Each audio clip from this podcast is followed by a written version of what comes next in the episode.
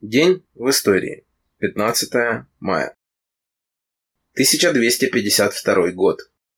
15 мая этого года Папа Римский Иннокентий IV огласил буллу от экстерпанда для искоренения, разрешающую инквизиции пытать подозреваемых в ересе. А 15 мая 1891 года Папа Римский Лев XIII издал энциклику обязывающую работодателей заботиться о благосостоянии рабочих. Церковь – это часть общественной настройки, призванная утешать и утихомиривать угнетенные классы. Пытать еретиков, например. Или демонстративно уговаривать буржуя не пить последнюю кровь из рабочих. Типично поповский метод, заметьте. Результата он, разумеется, не дал никакого. Не стоит повторять ошибок католической церкви. Мы знаем, что для улучшения жизни рабочих нужна борьба, а не уговоры. 1918 год. Финляндия после победы белых в гражданской войне объявила войну РСФСР, потребовав за причиненные войной убытки отдать ей Карелию и Кольский полуостров. Однако Германия выступила против такого решения младших союзников, опасаясь сближения РСФСР с уже высадившейся в Мурманске Антантой. Кроме того, под германским давлением главнокомандующий Белофинской армии Маннергейм вскоре был вынужден уйти в отставку как антантофил. Все это привело к тому, что попытку захвата Карелии Белофины предприняли уже после поражения Германии в Первой мировой войне переориентировавшись на Антанту. Как видите, не так все розово было в маленькой мирной беззащитной Финляндии. И как только тамошние белые утопили в крови тамошних красных, эта мирная страна тут же превратилась в агрессивного, нельзя сказать хищника, скорее падальщика, который лихо сменил своего союзника на его противника, чтобы урвать свой кусок от нападения крупных империалистов на молодую Советскую Республику. Вспомните об этом, когда вам снова начнут вешать на уши лапшу про СССР-агрессора, напавшего на мирную, добрососедскую страну. А в Москве в этот день открывается первая народная музыкальная школа. Разумеется, бесплатная и общедоступная. Музыкальное искусство, доступное ранее только обеспеченным классам, стала доступна всем. 1919 год. С 15 по 19 мая 1919 года проходила Белебейская операция Южной группы армии Восточного фронта, в результате которой было нанесено поражение корпусу Каппеля, составлявшему стратегический резерв Колчака, и 17 мая освобожден Белебей. В этот же день Красные части Южного фронта вступили в Луганск. Поздравляем луганчан с годовщиной освобождения от белогвардейско-буржуйского ига и желаем им почаще вспоминать славные традиции прошлого. А на территории нынешнего Азербайджана, в Ленкоране, в этот день состоялся чрезвычайный крестьянский съезд, который постановил объявить Мугань Советской Республикой. 1920 год. В Каунасе состоялось первое заседание учредительного сейма Литвы, на котором большинство составили христианские демократы. Сейм провозгласил страну независимой республикой. Правда, крохотная буржуазная республика в мире крупных капиталистов могла независимой быть только от собственного народа. В этот же день в Таращанском уезде Киевской губернии произошло восстание крестьян против польских оккупантов и украинских буржуазных националистов.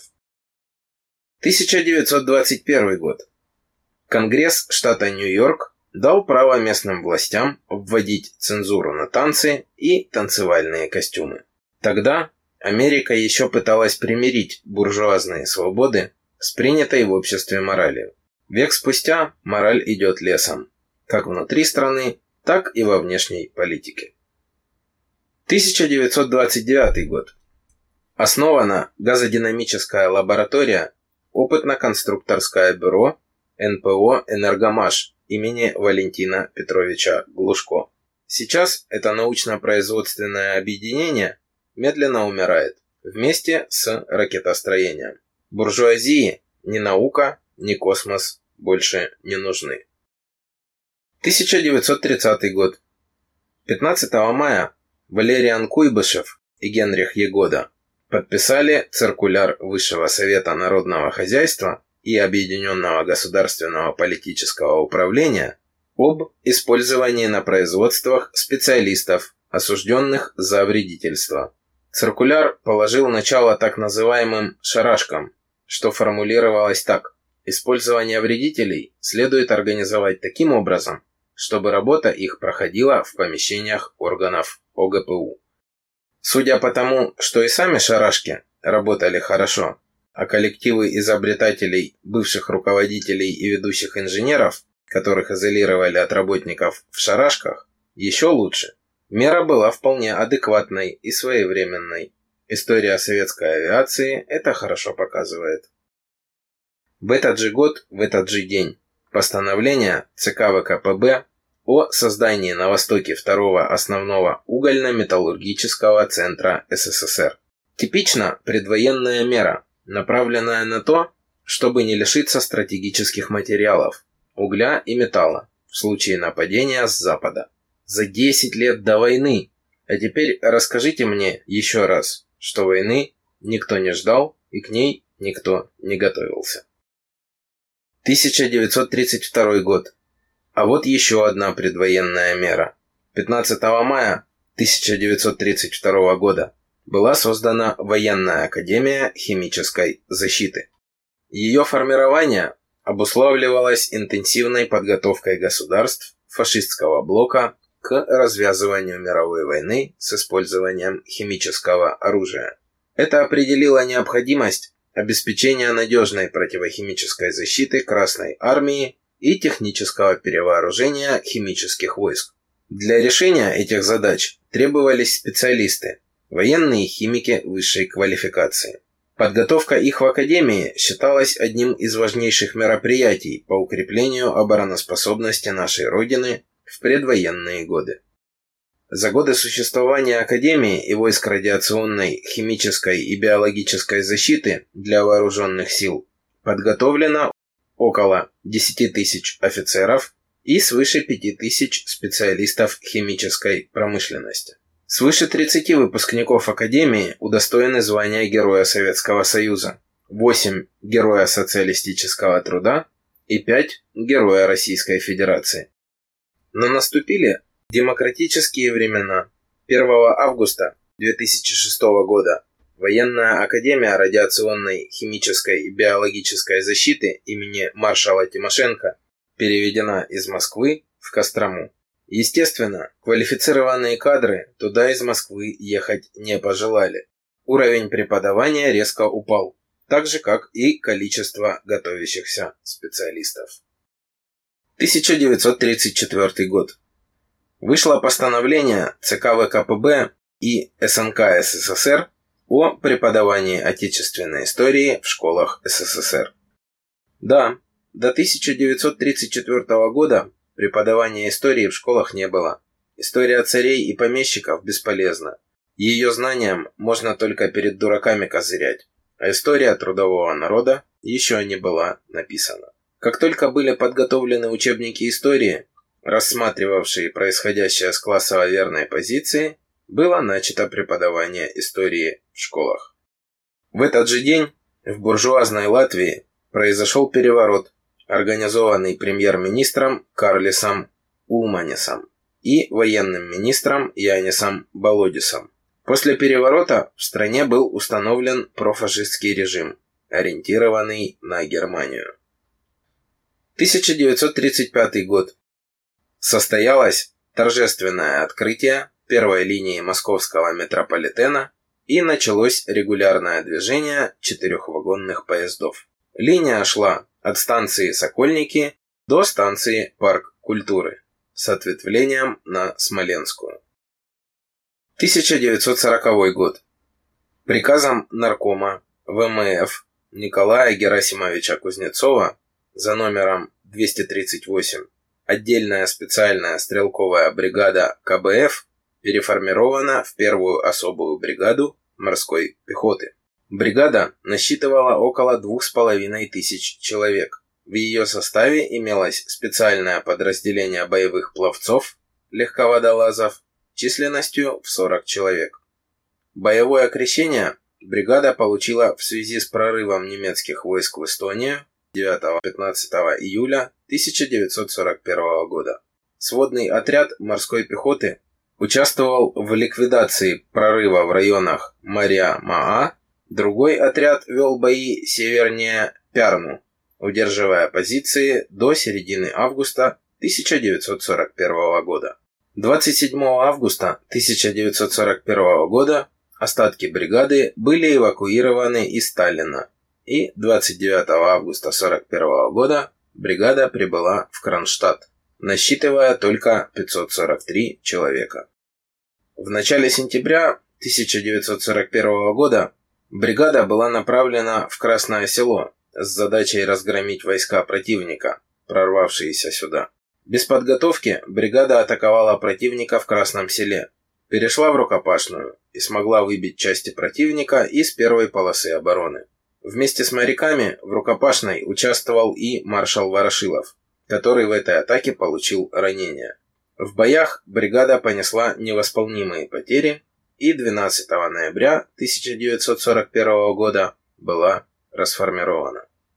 Так в муках рождалась героическая советская морская пехота. 1941 год. Немецкий самолет «Юнкерс-52» вторгся в советское воздушное пространство и незамеченным приземлился на центральном аэродроме в Москве возле стадиона «Динамо». Как видите, у Матиаса Руста перелетевшего в 1987 году границу СССР и посадившего свой самолет на Красной площади, был предшественник, фашист. И летал он с вполне конкретной целью – проверить боеготовность противовоздушных войск. Руста пожалели или не хотели портить отношения с будущими партнерами? 1942 год. Началась оборонительная операция партизан Южного массива Брянских лесов против карательной экспедиции в составе пяти пехотных дивизий, полицейских частей, 120 танков и авиации. В этот же день состоялся первый полет экспериментального советского реактивного самолета Би-1. Летчик Григорий Яковлевич Бахчеванджи. С началом Великой Отечественной войны Григорий Яковлевич добровольно ушел на фронт. В составе 402-го истребительного авиационного полка участвовал в обороне Москвы. Совершил 65 боевых вылетов на самолете МиГ-3, провел 26 воздушных боев. Сбил лично два вражеских самолета и три в группе. В августе 41 года летчику присвоили воинское звание «капитан» и откомандировали на базу НИИ ВВС в город Свердловск, ныне Екатеринбург, для испытания первого реактивного истребителя Би-1. 20 февраля 1942 года при испытательном запуске двигателя Би-1 на стенде произошел взрыв. Струя азотной кислоты под давлением попала в лицо ведущему инженеру Арвиду Владимировичу Палло. Головка двигателя, сорвавшись с креплений, пролетела между баками с азотной кислотой и ударилась о бронеспинку сидения пилота, сорвав крепежные болты.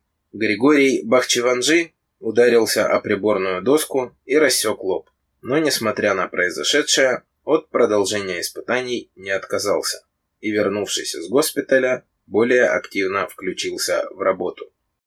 Уже 15 мая 1942 года легендарный летчик выполнил первый полет на Би-1 с работающим жидкостным ракетным двигателем.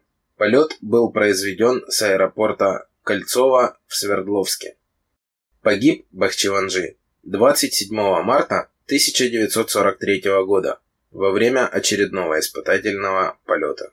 Похоронен на кладбище поселка Малый Исток недалеко от аэропорта Кольцово. 1943 год. Официально распущен Коминтерн, Третий интернационал. Это была уступка истекающего кровью в боях с фашистами Советского Союза западным союзникам, которые уже почти два года обещали открыть второй фронт. Обещали, обещали, обещали, а сами выжидали, на чьей стороне его будет выгоднее открыть, на стороне фашистов или на стороне СССР, и закрывали глаза на своих бизнесменов, которые нахально поставляли гитлеровской Германии стратегическое сырье и даже отравляющие газы для концлагерей. Буржуазные союзники, они такие партнеры. 1946 год. Президент США Трумэн подписал кредит на 3,75 миллиардов для Британии. Это к вопросу о том, кто как восстанавливался после войны. Кто за свой счет, а кто и в кабалу к американскому капиталу шел. Кстати, несмотря на кредит, карточная система в Великобритании была отменена позже, чем в СССР. 1974 год. Опубликовано изложение постановления ЦК КПСС о мерах по дальнейшему улучшению организации отдыха пионеров и школьников. 1996. В Петербурге на Левашовской пустоши открылся мемориал-памятник жертвам сталинских репрессий. Хотя в этом году, спустя 4 года после введения свободных, нерегулируемых государством цен на товары, в том числе продовольствие, впору уже было ставить памятник жертвам перестройки. А через два года, в 98-м, страну захлестнет кризис. Черная безработица, беспросветная нищета. 1999. 15 мая 1999 года в Российской Госдуме состоялось голосование по вопросу об импичменте президенту Ельцину. Это была вторая попытка. Первая состоялась в 1993 году. Обе провалились. Ельцин не был отстранен от власти. Ушел сам. Но все эти попытки были борьбой внутри сформировавшейся в России буржуазии между двумя ее группами. Трудящиеся, утратившие классовую позицию и классовое чутье, и допустившие формирование в стране этой самой буржуазии, до сих пор не могут осознать случившегося и надеются на то, что перемена сидельца в главном кресле страны что-то изменит к лучшему. Но никто не даст нам избавления. Ни Бог, ни царь и ни герой. Добьемся мы освобождения своею собственной рукой. В любой день любого года историю делают трудящиеся, а не правители и прочие нахлебники. Помните об этом всегда. Будьте творцами истории, а не ее жертвами. Однажды у трудящихся это уже получилось.